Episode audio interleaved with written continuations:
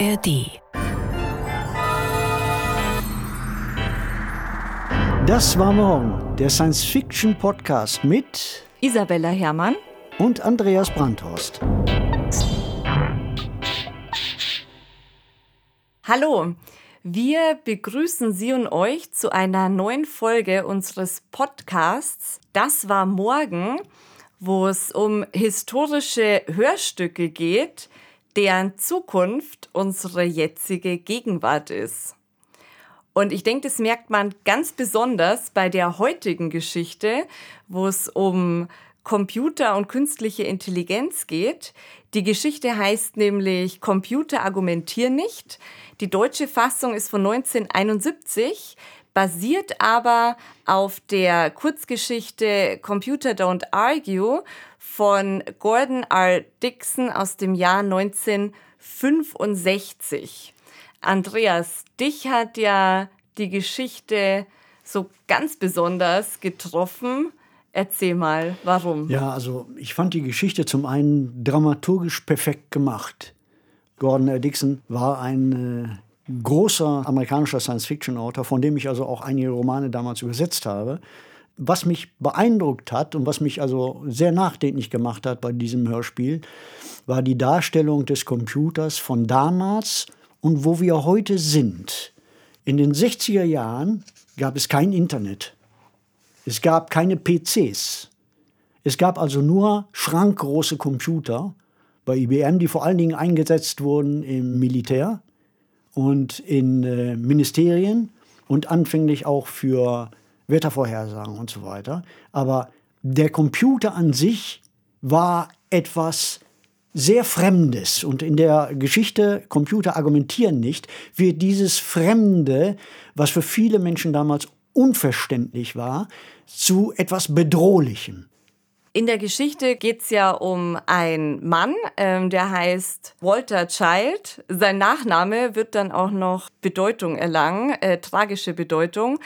Und der gerät also nicht mal wegen eines Lappaldelikts, sondern er hat eigentlich gar nichts in irgendeiner Weise verbrochen oder hat gegen das Gesetz verstoßen. Es geht um ein Missverständnis eines Buchkaufs. Und weil alles nur noch computergesteuert funktioniert, gerät er derart in die Mühlen einer absurden Computerherrschaft, die ihn dann von Verwarnungen über Gefängnis bis letztendlich zu einem sehr drastischen Urteil führt. Grund dafür ist, dass Computer Fehler machen, die vom Menschen nicht mehr korrigiert werden, weil sie den Computer für unfehlbar halten. Das war noch ein Gedanke in den 60er Jahren, dass diese Denkmaschinen, die neuen Denkmaschinen unfehlbar sind. Heute wissen wir das besser, dass jedes Betriebssystem hat tausende von Fehlern, das wissen wir. Und äh, die Systeme verbessern sich selbst und äh, korrigieren sich auch selbst. Und es gibt immer den menschlichen Faktor, der die Aufsicht führt. Aber interessant in diesem Zusammenhang mit, gerade mit künstlicher Intelligenz ist auch, bisher haben wir Computer immer als Werkzeuge benutzt. Das heißt, wir benutzen, oder ganz allgemein, wir benutzen Technik als Werkzeug, als eine Erweiterung von uns, um Arbeit zu automatisieren um uns das Leben zu erleichtern. Und wir laufen jetzt Gefahr äh, in der aktuellen Entwicklung, dass sich diese Technik verselbstständigt, dass wir die Kontrolle verlieren. Es ist also letztendlich ein Problem der Kontrolle. Uns droht Kontrollverlust, genauso wie es in dieser Geschichte Computer argumentieren nicht einen Kontrollverlust gab, der schließlich ein tragisches Ende nimmt. Wobei zu dem Gedanken der Unfehlbarkeit der Computer das ist absolut aus der Zeit auch, ne, der 1960er, in der es geschrieben wurde, diese Idee. Ich finde aber, die zieht sich durchaus bis heute durch. Mhm. Heute funktionieren ja Computer beziehungsweise das System künstliche Intelligenz funktioniert ja anders. Ne, in der Geschichte sind es ja durchprogrammierte Computer. Jetzt sind ja diese enormen Fortschritte im Bereich der künstlichen Intelligenz äh, basieren ja auf maschinellen Lernen, was heißt, die Computer lernen mit Daten. Und da gibt es schon sehr, sehr viele Fälle, mhm. wo dann angenommen wird, wir haben sehr viele Daten, die Computer lernen aus diesen Daten und dann gibt es das perfekte Ergebnis. Aber die Daten spiegeln ja die Ungerechtigkeiten der Geschichte wider. Ne, die ganzen Diskriminierungserfahrungen, ja. Ungleichheiten, Benachteiligung ist ja alles in den Daten eingeschrieben. Also man spricht dann ja auch vom Data Bias. Und wenn das unreflektiert einfach weitergetragen wird, dann ziehen sich solche Probleme auch durch. Und die Fehler schleichen sich ganz implizit ein. Und da bin ich wirklich froh, dass es immer mehr öffentliche Aufmerksamkeit auch gibt und sehr viele NGOs gibt und Advocacy-Gruppen, die sich dafür einsetzen, dass man auch wirklich nachfragen darf. Ne? Warum ist eine Computerentscheidung die und die? Aufgrund welcher Daten ähm, kam der Computer zu der Entscheidung? Und es gibt Einspruchsmöglichkeiten. Ich glaube, das ist wirklich ein ganz wichtiger Schritt. Und diese Einspruchsmöglichkeit, wurde ja unserem armen Walter Child verwehrt, weil es keinen Menschen mehr gab. Und das, glaube ich, ist wahnsinnig wichtig, dass es menschliche Institutionen gibt, wo man eine Ansprache hat an eine Person, die Dinge beurteilen kann. Und das ist ja genau der Titel, ne? Computer argumentieren nicht. Ja, genau, genau. Man muss sich aber mal vorstellen, was zum Beispiel in China praktiziert wird. Also die gesamten Überwachungssysteme, die Belohnungssysteme, ist alles KI gesteuert, es ist alles automatisiert. Eine gewaltige Übermaschine über der Gesellschaft praktisch, die das Leben der Gesellschaft bestimmt. Wenn das ein Ausblick in die Zukunft ist, die uns allen blüht, dann äh, gute Nacht für uns alle. Also ein Beispiel ne, für so eine übermächtige künstliche Intelligenz, wo wir als Menschen die Kontrolle verlieren, ist natürlich der ikonografische Hell 9000 aus 2001 Odyssee im Weltraum von Stanley Kubrick, basiert aber auf einer Kurzgeschichte von Arthur C. Clarke. Und da ist der Hell 9000 ja zu Bewusstsein erwacht, will selbst keine Fehler eingestehen und am Ende möchte er ja alle Astronauten töten, um mit Gewalt die Mission durchzuführen. Also er muss sein Programm, er muss seinen Auftrag ausführen, komme was da wolle. Man kann mit ihm nicht argumentieren. Das ist natürlich auch aus genau der Zeit, ne, aus den 1960ern. Die Unfehlbarkeit der Maschine wird hier schon wiederum hinterfragt, was ich sehr interessant finde. Aber ich sehe auch Hell 9000 wahnsinnig gerne als Metapher wiederum für so übergeordnete Systeme, die keinen Einspruch zulassen. Mhm. Er sagt ja dann nochmal in einer Szene, ne, ihr macht keinen Fehler, it's only attributable to human error. Also er sieht auch überhaupt nicht ein, dass er als System fehlbar ist, was auch wiederum so gut zu bürokratisch-staatlichen Apparaten oder auch zu großen Konzernen oder einfach zu übergeordneten Systemen passt, wo man sich als Individuum nicht mehr dagegen auflehnen kann. Und das Interessante ist einfach, dass wir jetzt technisch so weit sind, dass diese Metapher sich wirklich mit der Realität vermischt. Gut gesagt, Isabel. Ich habe, Isabella, ich habe dir gerne zugehört. äh, nein, zur Hell vielleicht nicht, aber zu der Überlegenheit. Ja, da könnte ich eine kleine, klitzekleine Geschichte erzählen. Einen kleinen Scherz. Da baut jemand den größten Computer der Welt, den leistungsfähigsten Supercomputer, der jemals gebaut worden ist, um ihn die wichtigste Frage der Menschheit zu stellen. Gibt es Gott? Und der Computer antwortet, jetzt schon. Ja, dann hören wir jetzt mal, wie der arme Walter Child in die Mühlen der Computerherrschaft gerät. Ich fasse zusammen. Gerechtigkeit ist ein Abstraktum. Das sogenannte Menschliche hat nichts darin zu suchen. Es ist ein Restbestand des vergangenen 20. Jahrhunderts. Das ist doch Unsinn, Unsinn, wieso? Wie kann er sowas sagen? Das musst du erst mal beweisen, Percy. Richtig, Percy. Menschlich, wenn ich das Wort bloß höre. Nicht mehr zuhören, Leute. Das Menschliche, wie gesagt, muss aus der Rechtsprechung eliminiert werden, sonst werden wir nie ein wirklich gerechtes Recht schaffen. Wer sagt das? In der Anerkennung dieser Tatsache und vor allem in ihrer uneingeschränkten Bejahung müssen gerade wir als künftige Juristen den anderen vorangehen, indem wir uns vor allem dafür einsetzen, dass der Computer endlich erlöst wird. Erlöst! Auch das noch erlöst. Das ist ja der schlimmste Anthropomorphismus. Lass mich doch mal ausreden. Ja, dass der Computer endlich erlöst wird aus seiner untergeordneten Stellung als bloße juristische Hilfskraft. Das Einzige, wozu er Als taugt, Registrator, genau. Materialverwalter, Aktenspeicherbank Postabwicklungsmaschine. Bravo, Percy. Völlig richtig, Percy. Sein Platz ist am Richtertisch. Hör auf, mir wird ja ganz schlecht. Dann geht er nach Hause. Der Computer allein ist fähig, Recht zu sprechen. Denn er ist vorurteilslos, er ist unbefangen, kennt keine persönlichen Interessen, Vorlieben, Abneigungen. Er allein kann nicht getäuscht werden, er allein kann sich nie irren, er allein ist unfehlbar. Und Mohammed ist sein Prophet. Bravo, Percy, das musste mal gesagt Also jetzt bin ich Nicht aber zu bedient. fassen, Das ist doch die Abdankung des Menschen. Na und, ihr seid nichts als Romantiker. Natürlich hat er recht. Also wenn Percy recht haben soll, das kann man ja nicht machen. Danke Ihnen, Percy. nachdenken. Wozu haben wir denn einen Computer? Ach, Das nun mal Ruhe, Quatsch. Leute, für Dr. Prescott. Danke, Roger. Ich danke Ihnen, Percy. Sie haben da ein besonders anregendes Referat gehalten. Das Thema ist klar und mit Konsequenz entwickelt. Mit einer Konsequenz möchte ich persönlich hinzufügen, die mich erschreckt. Die meisten von uns. Das ist kein Argument. Sie werden zugeben, Dr. Prescott, dass jede andere Haltung unwissenschaftlich wäre. Aber wenigstens nicht inhuman. Das ist doch abgestandenes 20. Jahrhundert, human. Percy, ich weiß wohl, die Jugend liebt solche Konsequenz, weil sie deren Konsequenzen nicht durchschaut. Uns älter gewordenen aber scheint es, als ob Rigorismus in moralischen und politischen Fragen nicht wert ist, dafür Glück, Leben oder Freiheit zu opfern. Das ist eine bloße Behauptung. Das ist Erfahrung. Der Pragmatismus ist tot. Erfahrung bedeutet gar nichts. Der Geist erkennt keinerlei empirische Voraussetzungen an. Er ist absolut und souverän. Erfahrungswesen, Schaum und Durst und mit dem Geist nicht ebenbürtig. Das ist es genau. Gesteht, was man von je gewusst, ist es durchaus nicht wissenswürdig.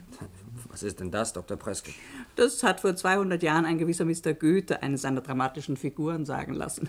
Das war übrigens auch ein wissenschaftlicher Assistent wie Sie, Percy. Naja, vor 200 Jahren. Heute gelten andere Denkgesetze. Oh, über den Fortschritt oder Nicht-Fortschritt des menschlichen Denkens in der Geschichte ließe sich sehr viel sagen. Aber wir gerieten damit unversehens schon in die Diskussion. Natürlich, warum nicht? Diskutieren wir. Einen Moment mal. Wenn ich die Stimmung hier recht deute, teilt ihr offenbar Percys Behauptung, nur ein Computer könne wahre Gerechtigkeit produzieren. Denn, äh, wie war das doch, Percy? Der Computer allein? Naja, der Computer allein kann nicht getäuscht werden. Er allein kann sich nie irren. Er allein ist unfehlbar. Gut, das ist Ihre These. Aber es erscheint mir erst dann sinnvoll, darüber zu diskutieren, wenn Material für Argumente gegen Percys These vorliegt, sonst bleiben wir in Emotionen stecken. Ich selbst will dieses Material liefern. Ich sage liefern und nicht vortragen, denn dieses Material entstammt der Wirklichkeit, also der Erfahrung, Percy, und nicht der Idee. Es ist etwa zwölf Jahre alt. Also 20. Jahrhundert. Ja, genau. noch 20. Jahrhundert. Ich muss gestehen, ich war damals mit eben solchem Fanatismus für die Computergerichtsbarkeit wie heute Percy. Die Begegnung mit diesem Material hat mich damals ernüchtert und zum Nachdenken gebracht. Emotionen sind, Sind das Tatsachen? da. Wer garantiert uns das? Das ist keine faire Frage. Ich garantiere es. Verzeihung, Dr. Prescott. Ich sagte, dieses Material habe mich zum Nachdenken gebracht. Ich muss es noch genauer formulieren. Es zwang mich zum Umdenken, zu einer inneren Umkehr, wie sie jedem Menschen früher oder später begegnen Jetzt kann. wird's aber theologisch. Was hat das damit zu tun? Eine Umkehr, die unvermeidbar ist, wenn die Menschheit vor der Vernichtung durch ihren unangebrachten und naiven Respekt gegenüber den Erfindungen ihres eigenen Intellekts bewahrt werden soll. Maschinenstürmerei, das ist doch Mittelalter. Jetzt haben Sie die Katze endlich aus dem Sack gelassen, Dr. Prescott. Tja, da hört natürlich jedes Argumentieren auf. Nein, nicht Maschinenstürmerei, aber Grenzziehung. Widerstand gegen den Aberglauben, dass Maschinen unfehlbar seien. Und, Percy, das geht jetzt gegen Ihr Argument. Jedes Argumentieren hört auf, wenn man es mit Computern zu tun hat. Und genau das wird Ihnen das Material in dieser kleinen Kassette hier zeigen. Das sind Computermagnetkarten, ein schriftliches Dokument und viele Tonbriefe.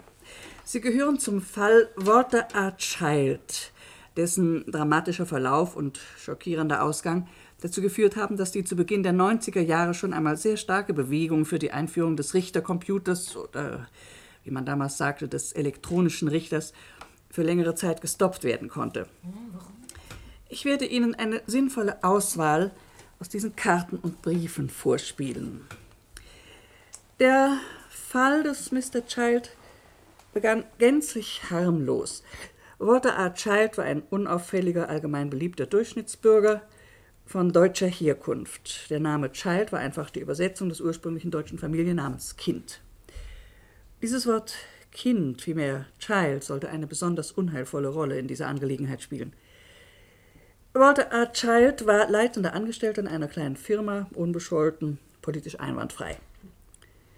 Er war literarisch sehr interessiert, sein Hobby war seine Bibliothek, und so beging er eines Tages den Fehler, einem Buchclub beizutreten, der seinerseits den Fehler hatte, die Abwicklung seiner Geschäfte einem Computer zu übertragen. Von diesem Computer stammt Nummer eins dieses Materials. Bitte, Percy. Treasure Buchclub. Diese Karte darf nicht geknickt, gerollt oder beschädigt werden. Mr. Walter R. Child. Lastschrift 4,98 Dollar. Lieber Kunde, beiliegend entsprechend Ihrer Wahl unser neuester Hauptvorschlagsband Kidnapped von Robert Louis Stevenson. Eine ganz harmlose Sache also. Der Computer des Treasure Buchclubs schickt Stevensons Roman Kidnapped an Mr. Child und belastet ihn dafür mit 4,98 Dollar.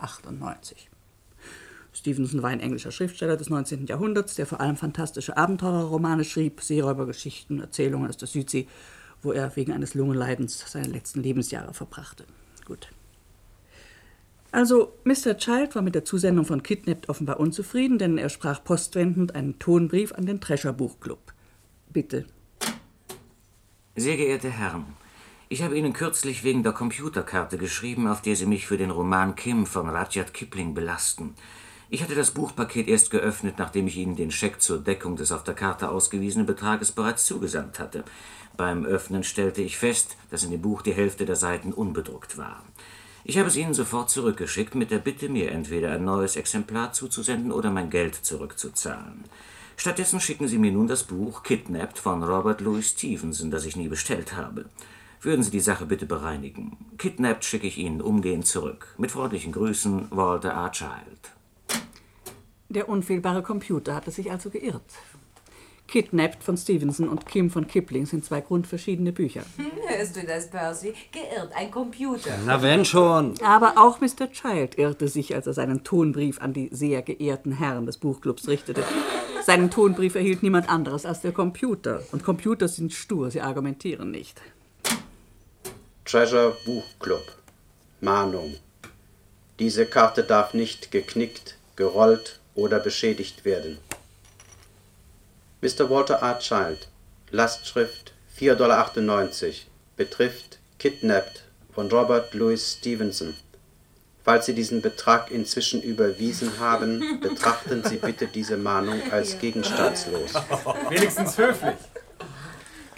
Ein kleines Versehen. Was bedeutet das schon? Ein kleines Versehen, ja, so dachte auch Mr. Child. Aber ein bisschen gereizt klang seine neue Antwort an den Treasure Buchclub doch schon. Bitte. Sehr geehrte Herren, darf ich Ihre geschätzte Aufmerksamkeit auf meine Nachricht vom 16. November 1995 lenken. Sie verfolgen mich noch immer mit Ihren Computerkarten mit Zahlungsaufforderungen für ein Buch, das ich nicht bestellt und außerdem längst zurückgeschickt habe. In Wirklichkeit ist es Ihre Gesellschaft, die mir Geld schuldig ist. Mit vorzüglicher Hochachtung, Walter R. Child. Schließlich hätte er ja begreifen müssen, dass er es mit einem Computer und nicht mit Menschen zu tun hatte. Genau, sowas ist doch weltfremd. Sie werden lachen, diesmal hatte er es tatsächlich mit Menschen zu tun. Denn ein Mr. Grimes, Rechnungsführer des Buchclubs, schaltete sich ein. Informiert allerdings, beraten und sozusagen gesteuert vom Computer. Er machte sich auch keineswegs die Mühe, eine wirklich persönliche Antwort zu geben, sondern verwendete einen Vordruck, auf den er die ausgesparten Namen und Zahlen aufsprach. Sehr geehrter Mr. Child. Wir haben Ihnen eine Reihe von Mahnungen wegen eines Betrages zugesandt, der durch ein von Ihnen gekauftes Buch angefallen ist. Dieser Betrag, der sich auf Dollar 4,98 Dollar beläuft, ist nun überfällig geworden. Diese Situation ist umso bedauerlicher, als wir Ihnen großzügig eine lange Zahlungsfrist eingeräumt hatten. Wenn Sie nicht postwendend den oben genannten Betrag überweisen, sehen wir uns leider gezwungen, unsere Forderung einem Eintreibungsbüro zu übergeben. Mit vorzüglicher Hochachtung Samuel Grimes. Rechnungsführer. So was Blödes. Das dachte Mr. Child offenbar auch. Und da er endlich einen lebenden Menschen statt des Computers vor sich zu haben glaubte, ließ er seinem Grimm freien Lauf. Sehr geehrter Mr. Grimes, würden Sie bitte endlich aufhören, mir Magnetkarten zuzusenden und veranlassen, dass sich ein menschliches Wesen mit der Beantwortung meiner Nachrichten befasst? Ich wäre Ihnen sehr verbunden. Ich schulde Ihnen nicht einen Cent. Sie sind es, der mir Geld schuldet. Vielleicht sollte ich meine Forderung gegen Ihre Gesellschaft einem Eintreibungsbüro übergeben. Walter A. Child. Jedes Wort richtig. Wenn Mr. Grimes als Mensch reagiert hätte. Aber er überließ die Sache wieder dem Computer und Computer argumentieren nicht. Denn bekanntlich irren sie sich nie. Ein kleiner Irrtum kann ja mal vorkommen. Darf aber nicht. Kann vorkommen, ja. Ein Mensch würde ihn schließlich bemerken und nach einigem Sträuben auch zugeben müssen. Aber ein Computer? Dieser jedenfalls übergab die Angelegenheit des vermeintlich säumigen Zahlers, so wie man es ihm einprogrammiert hatte, dem Bundeseintreibungsbüro. Bundeseintreibungsbüro. 28. Februar 1996. Sehr geehrter Mr. Child. Ihre Verbindlichkeit gegenüber dem Drescher Buchclub in Höhe von 4,98 Dollar zuzüglich Zinsen und Gebühren ist unserem Büro zwecks Beitreibung übertragen worden. Die Schuldsumme beläuft sich nunmehr auf 6,83 Dollar. Bitte senden Sie uns umgehend einen Scheck über diesen Betrag, andernfalls wir uns gezwungen sehen, die Summe zwangsläufig einzutreiben. J.N. Harsch. Vizepräsident. Auf die Antwort des Mr. Child bin ich aber gespannt. Keine Antwort. Was? Das kann Es war Mr. Child zu dumm geworden, sich sinnlos und erfolglos mit Computern und Computerangestellten zu unterhalten. Also fluchte er sich aus, sprach aber keinen Antwortbrief an den Vizepräsidenten Mr. Harsch. Das führte dazu, dass das Bundeseintreibungsbüro sich erneut meldete. Sehr geehrter Mr. Child, Sie haben unsere höfliche Aufforderung, Ihre seit längerer Zeit überfällige Verbindlichkeit gegenüber dem Treasure Buchclub, die sich nunmehr mit Zinseszins und Gebühren auf 7,51 Dollar beläuft, ignoriert. Falls dieser Betrag nicht bis zum 11. April 1996 überwiesen wird, sehen wir uns gezwungen, die Sache zur Einleitung gerichtlicher Maßnahmen unseren Anwälten zu übergeben. J.N. Harsch. Vizepräsident. Es war wohl nicht gerade Ehrfurcht vor Mr. Harsch, die Walter A. Child nun vollends die Rede verschlug. Er warf den Brief weg und gab die Hoffnung auf, jemals noch Kiplings Roman Kim anstelle von Stevensons Kidnapped zu erhalten. Er schwieg. Aber wenn sich ein Computer erst einmal irrtümlich oder nicht einer Sache angenommen hat, geht sie auch ihren Gang. Bitte weiter. Meloni, Morny, McNamara und Pruitt, Rechtsanwälte. Sehr geehrter Mr. Child, die Schuldforderung des Treasure Buchclubs gegen Sie ist uns zur Einleitung gerichtlicher Beitreibung übergeben worden. Diese Schuld beläuft sich nunmehr auf 10,01 Dollar. Wenn Sie diesen Betrag bis zum 5. Mai 1996 an uns überweisen, kann die Angelegenheit noch gütlich beigelegt werden. Falls wir jedoch bis dahin nicht voll zufriedengestellt werden, müssen wir Schritte zur gerichtlichen Beitreibung einleiten. Wir sind sicher, dass Sie einen gerichtlichen Zahlungsbefehl vermeiden wollen, da ein Eintrag dieser Art Ihre Kreditwürdigkeit auf lange Zeit herabmindern würde. Mit vorzüglicher Hochachtung, Hagsop M. Pruitt Jr. Rechtsanwalt. Verdammt, das ist doch wohl ein Witz, Dr. Prescott. Vorläufig noch, Percy, aber nicht mehr lange. Ein so kleiner Fehler beim Computer. Susan, ein Computer ist ein Rechner. Und wenn in einer Rechnung erstmal ein Fehler ist, geht er in sämtliche Rechenoperationen ein und führt zu immer neuen Fehlern. Ja. Und wie das beim Rechnen so ist, Fehler brauchen sich nicht nur zu summieren, sie können sich auch potenzieren. Auch ein Mensch kann sich irren. Ja, nur kennt der Mensch etwas sehr altmodisches oder wie nannten Sie es, Susan, etwas mittelalterliches, das sich Umkehr, Reue, vielleicht sogar Besserung nennt. Darauf vertraute wohl auch Walter A. Child, als er die Nachricht des Rechtsanwalts erhielt, denn Postwenden sprach er sich in einem ausführlichen Tonbrief an Mr. Pruitt Jr. seinen Kummer vom Herzen.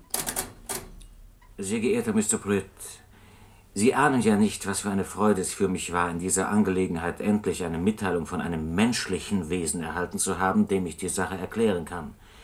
Die ganze Geschichte ist äußerst albern, und ich habe sie in meinen Reklamationen an den Treasure Club auch ausführlich beschrieben. Aber genauso gut hätte ich meine Mitteilungen an den Computer, der diese Magnetkarten von sich gibt, richten können. Lassen Sie mich noch einmal kurz den Hergang schildern. Fein Stück vor, Percy. Ich hatte ein Buch von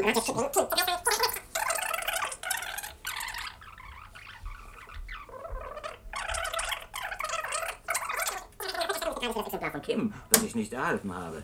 Das ist die ganze Geschichte. Vielleicht können Sie mir helfen, sie zu bereinigen. Ihr sehr erleichterter Walter A. Child. Äh, PS, ich habe übrigens das Exemplar von Kidnapped sofort wieder zurückgesandt, aber auch das hat anscheinend nichts genützt. Man hat mir den Erhalt des Buches nicht einmal bestätigt. Rechtsanwalt Pruitt war zwar kein Computer, aber offensichtlich ein Mensch, für den das Menschliche wenig bedeutete. Das soll es ja geben unter uns Juristen, nicht, Percy? Erstmal weiterhören, Dr. Prescott. Gut. Also reagierte Mr. Pruitt formal juristisch, das heißt ziemlich computermäßig. Meloni, Morny, McNamara und Pruitt, Rechtsanwälte. Sehr geehrter Mr. Child, in den Akten befinden sich keinerlei Unterlagen darüber, dass irgendeine durch Sie vom Treasure Club bezogene Ware zurückgeschickt worden ist. Es wäre auch kaum anzunehmen, dass unter den von Ihnen geschilderten Umständen der Treasure Club uns beauftragt hätte, von Ihnen Außenstände beizutreiben. Wenn wir Ihre Zahlung nicht innerhalb von drei Tagen, also bis zum 12. Mai 1996 erhalten, sehen wir uns gezwungen, gerichtliche Schritte einzuleiten. Mit vorzüglicher Hochachtung, Hacksaw M. Pruitt Jr. Rechtsanwalt. Das ist doch, das ist doch zum Wahnsinnigen. Ja, das ist völliger Blödsinn. So dachte Walter A. Child wohl auch, denn er würdigte diesen Brief keiner Antwort. Und daraufhin trat wieder ein Computer in Aktion, das heißt, Mr. Pruitt gab die Sache, wie angekündigt, routinemäßig weiter. Teufelskreis, ne? Zivilgericht Chicago, Illinois an Mr. Child, Walter A. Halt! Ich muss Ihre besondere Aufmerksamkeit auf zwei Nuancen dieses Briefes lenken, weil die nachher noch ganz wichtig werden. Walter A. Child ist bereits eine Nummer in der Gesetzesmaschine. Er heißt nun schon Child Walter A. Das heißt, in der Heimat seiner Großeltern hätte er Kind Walter A. geheißen. Und dann achten Sie besonders auf den jetzt genannten Dollarbetrag. Jetzt weiter im Text.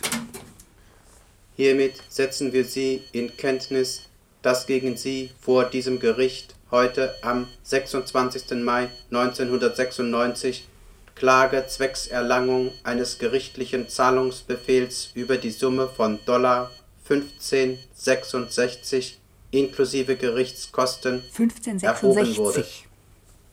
Der Klage wurde stattgegeben und ein entsprechendes Urteil gefällt. Zahlung kann zugunsten des Gerichts oder aber zugunsten des Klägers erfolgen.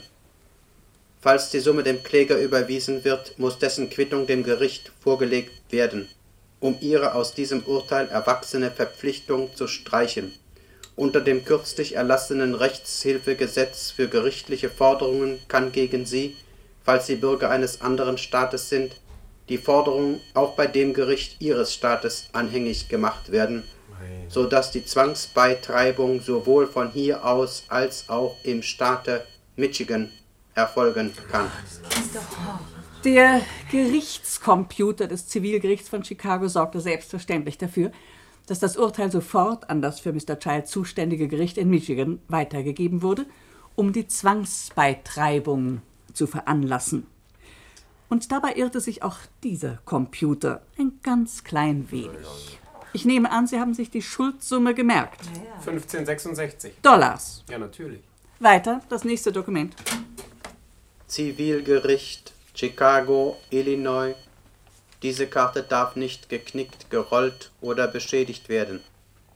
Das Urteil vom 27. Mai 1996 erging aufgrund von Paragraph 1566. Das, das ist doch. Angeklagter Child Walter A.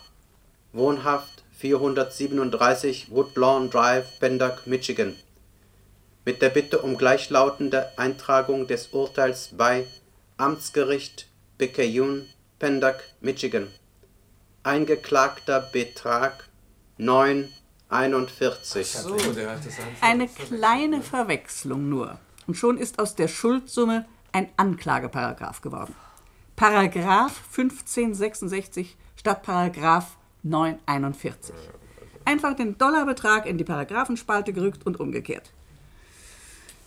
Mr. Child, Walter A., kannte zwar den Paragraphen 1566 nicht, aber er merkte wohl doch, dass die Sache brenzlig wurde. Jedenfalls war er außer sich und sagte seinen Besuch bei der Leitung des Buchclubs an. An Samuel P. Grimes, Vizepräsident des Treasure Buchclubs. Mein Herr, Sie haben die Sache jetzt weit genug getrieben. Ich habe morgen geschäftlich in Chicago zu tun. Ich werde Sie bei der Gelegenheit aufsuchen und wir werden die Sache ein für allemal bereinigen und feststellen, wer wem etwas schuldet und wie viel. Walter A. Child. Also Walter A. Child, oder vielmehr Child Walter A., setzte sein Vertrauen noch einmal in eine Aussprache zwischen Menschen. Aber der Computer hatte bereits gehandelt. Und wieder handelten Menschen für ihn, blind und kritiklos. Diesmal war es nur ein kleiner Gerichtssekretär, bei dem bestimmt keine böse Absicht anzunehmen ist. Amtsgericht Picayune, Sekretariat.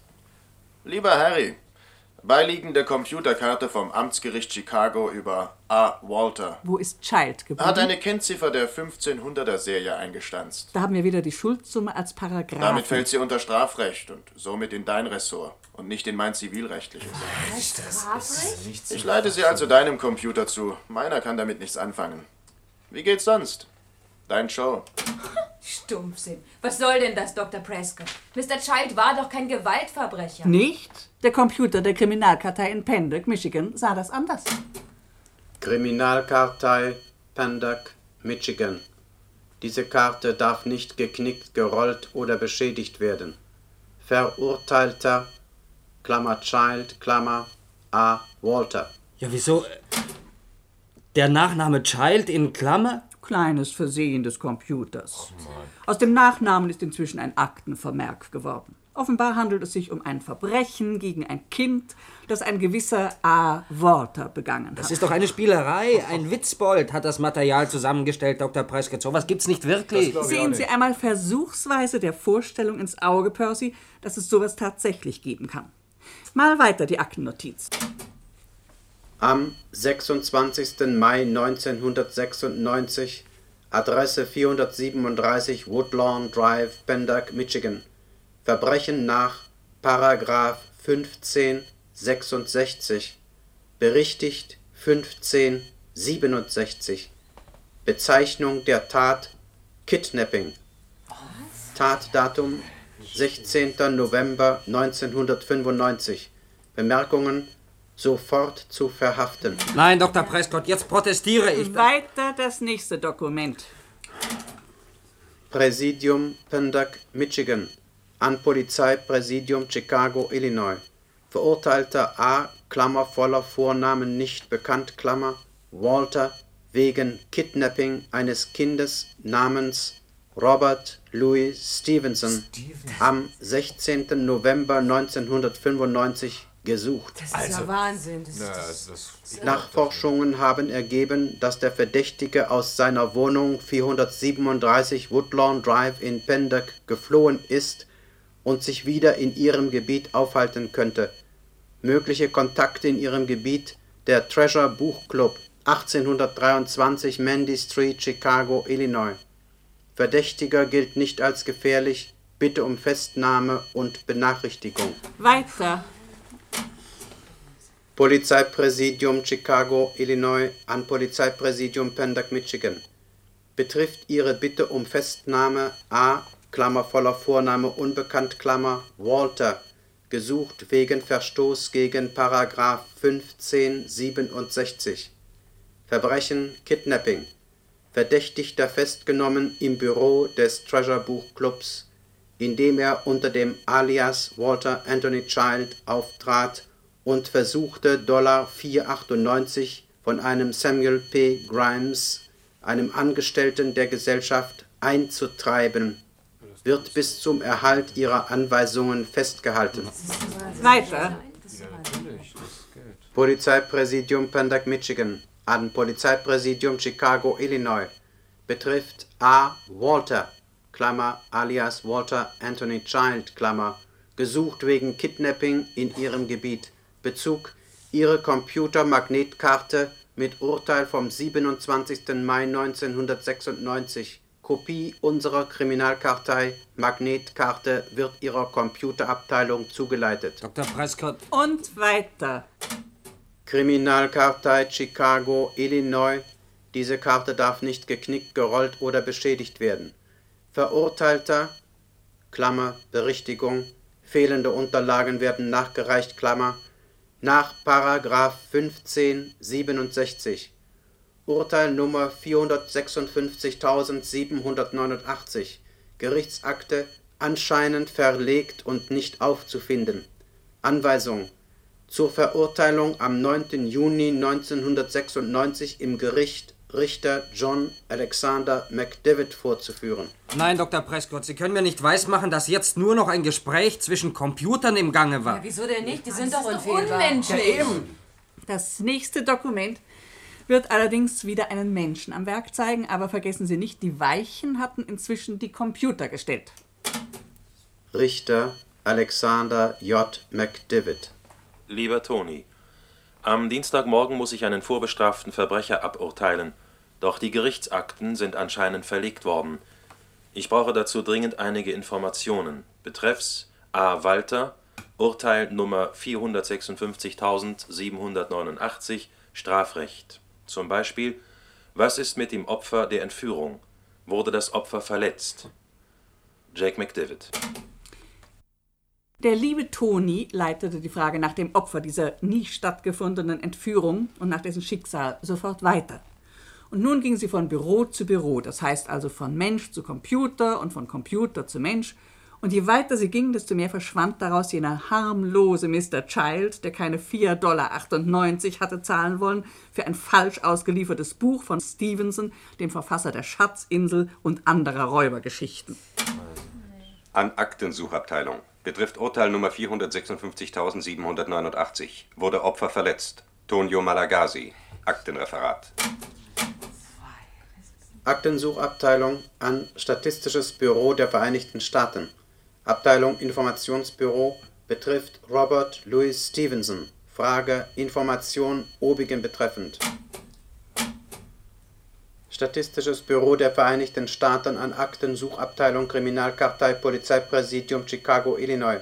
Betrifft Ihre Anfrage bezüglich Robert Louis Stevenson. Klammer Aktennummer 189.623 Klammer. Antwort genannter verstorben, Sterbealter 44 Jahre. Was soll das nun wieder? Woher kommt diese Altersangabe? 44 Jahre war der Verfasser von Kidnapped alt, als er 1894 auf der Südseeinsel Samoa starb. Und was? Ich glaube, das einfach Weiter. Aktensuchabteilung an Tonio Malagasi.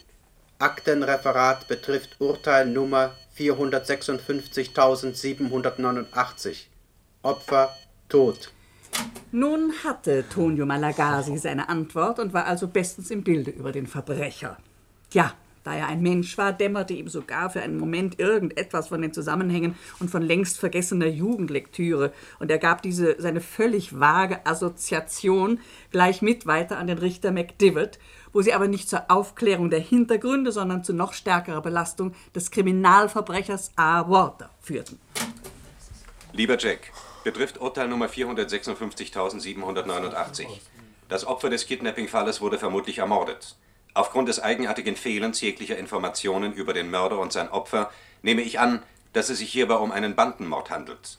Das aber nur zu deiner Information. Bitte mich nicht als Quelle zu zitieren. Dieser Stevenson, das Opfer, kommt mir irgendwie bekannt vor. Vielleicht gehört er zu einer Bande an der Ostküste, da sein Name mir irgendwie in Verbindung mit Piraten und vergrabener Beute in Erinnerung ist. Wahrscheinlich so ein Hafengangster von New York. Wie gesagt, das nur zu deiner persönlichen Information.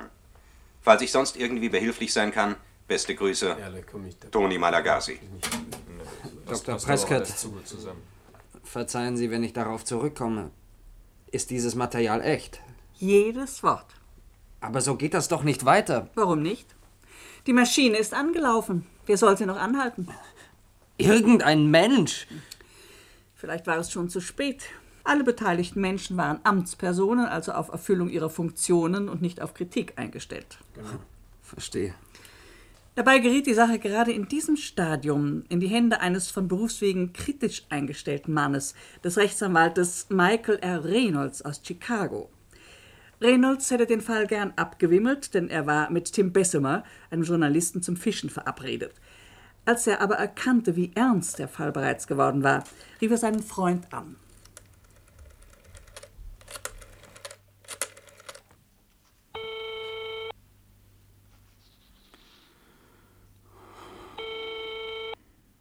Hallo? Hallo Tim, ich bin's Mike. Ah, Mike. Petri Heil. Du, Mensch, ich habe hier morgen einen Satz ganz fantastischer Fliegen aufgetrieben. Nylonware, das Neueste. Die Forellen werden anbeißen wie verrückt. Du stopp, Tim, hör auf. Ich muss dich enttäuschen, morgen wird's nichts mit dem Angeln. Nur noch hör mal, du Drückeberger. Was ist denn los? Was fürs Herz gefunden? Nein, nein, nein, im Gegenteil. Pflichtverteidigung für einen Kidnapper. Ausgerechnet morgen ist Verhandlung. So ein Blödsinn. Kannst du nicht rauskommen aus der Sache? Wer ist denn der Richter? McDivitt. Na, na also, der ist doch in meinem Club. Soll ich mal mit ihm sprechen? Nein, nein, nein, das ist sehr nett von dir, aber lieber nicht. Das ist der verrückteste Fall, dem ich je begegnet bin. Tatsache? Wäre das eine Story für mich? Nein, Tim, Tim, hör auf, tu mir den Gefallen. Kein Wort davon in die Zeitung. Hinterher vielleicht, wenn der Mann davongekommen ist. Donnerwetter, so ernst ist es? Ja, es geht um Kopf und Kragen für den Angeklagten. Denn er ist in der Sache bereits einmal verurteilt worden. Also schuldig. Da könntest du doch die Mühe sparen. Eben nicht unschuldig wie ein Lämmchen. Das verstehe ich nicht. Ich denke, er ist verurteilt worden. Ja, angeblich. Das ist eine ganz unwahrscheinliche Verwechslungskomödie, du. Ah, Schieß doch los, interessant. Ja, ausgeschlossen, Tim. Du, das geht wirklich nicht. Es ist viel zu verwickelt, um es hier zu erzählen. Jedenfalls ist der Mann nicht nur unschuldig, sondern er hat auch die am besten untermauerte Schadenersatzforderung gegen einen großen Buchclub in Chicago, die ich je gesehen habe. Aha, Buchclub. Kenne ich. Gangster. Und so ein Fall reizt dich natürlich. Ja, und wehe, natürlich. Weißt du, es scheint unglaublich, aber verdammt möglich, wenn man bedenkt, dass wir in einer Zeit maschinengespeicherter Akten leben, dass ein völlig unschuldiger Mensch in so eine Lage gebracht werden kann. Scheußlich. Ja, aber solche Irrtümer müssen sich ja, müssen sich ja aufklären lassen. Ja, sicher. Ach, eine Kleinigkeit. Ich habe McDivitt gebeten, sich vor der Verhandlung mit mir zu treffen, und dann werde ich ihm die Sachlage erläutern. Ich werde nicht mehr als drei Minuten dazu brauchen, weißt du? Die Forellen, die werden ja auf uns warten, hoffe ich. Sie haben mich völlig überzeugt, Mr. Reynolds. Ihr Mandant hätte nicht eine einzige Minute hinter den Mauern des Bezirksgefängnisses zubringen dürfen. Euer Ehren, ich danke Ihnen. Ich wusste, dass Sie bei genauerer Kenntnis des Einen Falles- Augenblick, Mr. Reynolds. Mr. Child ist zwar unschuldig, das ist auch meine Überzeugung, aber... Was aber? Aber nach Auskunft des Gerichtscomputers ist er bereits schuldig gesprochen worden. Computer, Computer. Was sagen denn die Gerichtsakten? Die Gerichtsakten sind unauffindbar. Tja, weil es nämlich nie welche gegeben hat. Unter uns gesagt, ich bin völlig Ihrer Ansicht. Es hat nie welche gegeben. Das Ganze ist eine Fehlleistung des Computers. Doch seien Sie sich darüber im Klaren, Mr. Reynolds, dass Sie diese Ansicht für sich behalten müssen, wenn Sie sich nicht selber strafbar machen wollen. Euer Ehren, das ist ganz einfach ungeheuerlich. Aber rechtens und also muss ich mich nachher bei meinem Urteilsspruch an die vorhandenen Unterlagen halten. Das würde bedeuten. Das bedeutet, im Falle eines bereits abgeurteilten Gefangenen ist meine einzige Rechtsalternative die Verurteilung zu lebenslänglichem Zuchthaus oder zur Hinrichtung. Hinrichtung? Das ist doch nicht Ihr Ernst, Euer Ehren. Ich habe die Gesetze nicht gemacht, Mr. Reynolds.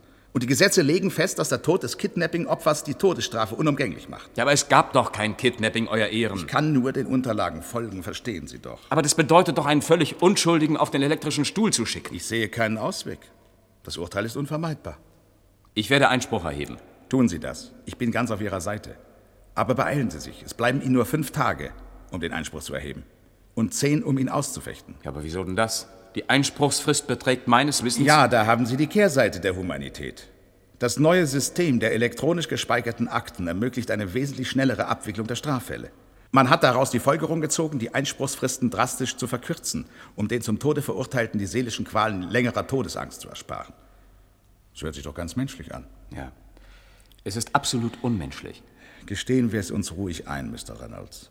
Wir leben in einer unmenschlichen Welt, seit wir unsere Entscheidungsfreiheit an die Computer delegiert haben.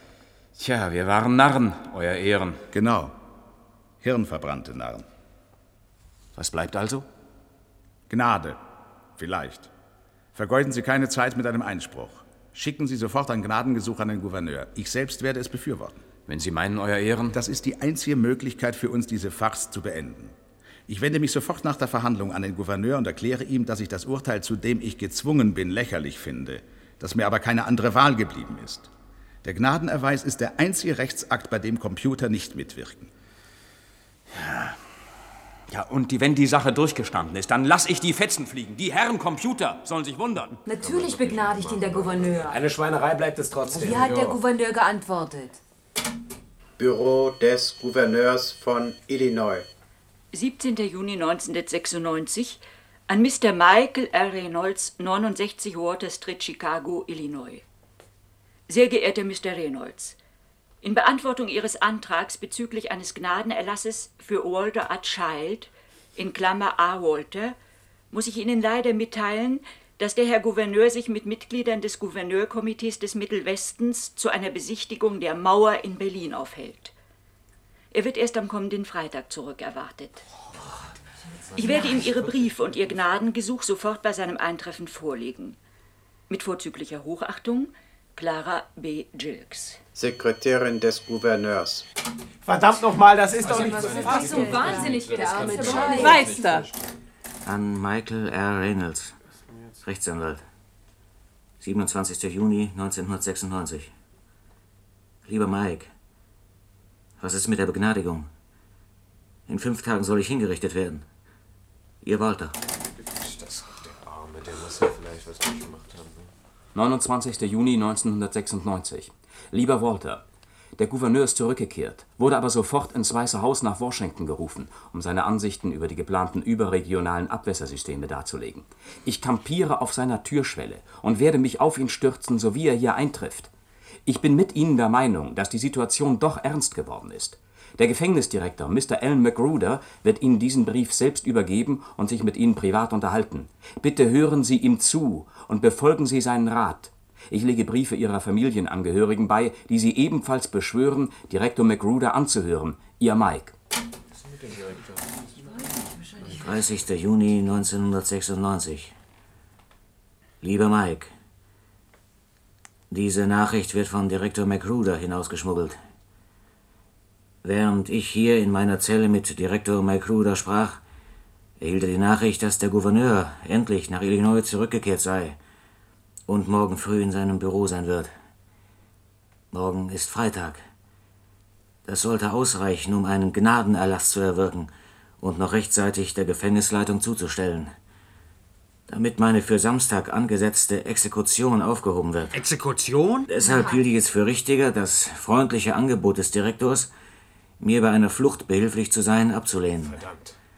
Weil er mir nicht garantieren konnte, dass wirklich alle Wächter außer Sichtweite sind, wenn ich es wagte. Und ich möchte nicht riskieren, bei einem Fluchtversuch erschossen zu werden. Es wird sich nun sicher alles regeln. Eine so fantastisch aufgeblähte Sache wie diese musste ja früher oder später unter ihrem eigenen Gewicht zusammenbrechen. Ihr Walter. Und der Gouverneur. Ja, was Der Gouverneur, denn? was hat er gesagt? Der Gouverneur. Ja. hier, ein Staatsdokument, also ganz feierlich auf echtem altmodischem Papier geschrieben. Wären Sie so freundlich, es uns vorzulesen, Percy. Im Namen des Bundesstaates von Illinois. Ich, Hubert Daniel Willikens, Gouverneur des Staates von Illinois und mit aller Autorität und allen Rechten dieses Amtes ausgestattet, einschließlich des Rechtes, diejenigen zu begnadigen, die entweder zu Unrecht verurteilt oder aus anderen Gründen der exekutiven Gnade würdig sind, beschließe und verkündige am heutigen Tage, dem 1. Juli 1996, dass Walter A. Child in Klammer A. Water zurzeit aufgrund eines Fehlurteils in Haft befindlich von genannter Strafe in vollem Umfang begnadigt wird. Und ich weise die zuständigen Behörden, welchen den besagten Walter A. Child in Klammer A. Water in Haft halten, an, ihn sofort und unverzüglich auf freien Fuß zu setzen, gleichgültig an welchem Ort er sich zu dieser Zeit befinden mag, und in keiner Weise seine Freizügigkeit länger zu behindern. Oh, das wusste ich doch. Das musste Weil ja so wäre ja auch kommen. zum Verzweifeln. Buchstäblich in letzter Na, Sekunde. Percy, was meinst du denn? Ja, Percy, was meinen Sie? Ich gebe zu, dass der Fall einiges zu denken gibt. Aber es ist natürlich klar, dass sich so etwas immer wieder korrigieren lässt. Nein, nein, nein, nein. Wann sollte die Hinrichtung sein? Die Hinrichtung? Am 2. Juli. Hm. Und die Begnadigung ist vom... Vom 1. Juli. Haben Sie noch Geduld, sich das letzte Dokument anzuhören? Ja. Ach ja, da ist ja noch eines. Zwischenamtlicher Zustelldienst. Diese Karte darf nicht geknickt, gerollt oder beschädigt werden. Fehlleitung des Dokuments. An Gouverneur Hubert Daniel Willikens. Betrifft Gnadenerlass für Walter R. Child, 1. Juli 1996. Sie haben die Zustellungsnummer vergessen. Bitte reichen Sie das Dokument noch einmal ein unter Beifügung dieser Magnetkarte und Formular 876, durch das Ihre Behörde dem Ansuchen einer Blitzbeförderung für besagtes Dokument nachkommt. Formular 876 muss von Ihrem Vorgesetzten unterzeichnet werden. Wiedereinreichung am frühesten Termin, an dem das Zustellungsdienstbüro geöffnet ist, in diesem Fall Dienstag, den 5. Juli 1996. Warnung Unterlassung der Beifügung von Formular 876 mit der Unterschrift Ihres Vorgesetzten kann Ihnen ein Strafverfahren wegen Missbrauchs einer staatlichen Einrichtung einbringen. Es kann Haftbefehl gegen Sie erlassen werden. Es gibt keine Ausnahmen. Sie sind gewarnt worden. Ja, das Hörspiel Computer argumentieren nicht aus dem Jahr 1971 ist ja, wie wir besprochen haben, aktueller denn je. Vor allem, wenn man sich im Moment die rasanten KI-Entwicklungen zum Beispiel im Bereich der Sprachmodelle anschaut. In einer anderen Hörspielreihe, KI-Mom, übernimmt eine künstliche Intelligenz die Erziehung von zwei Mädchen und die beiden sind die einzig Überlebenden einer Weltraummission, die auf einem fernen Planeten gestrandet sind. Und dieser Science-Fiction-Thriller von Serotonin stammt aus dem Jahr 2021 und ist ebenfalls in der Audiothek verfügbar.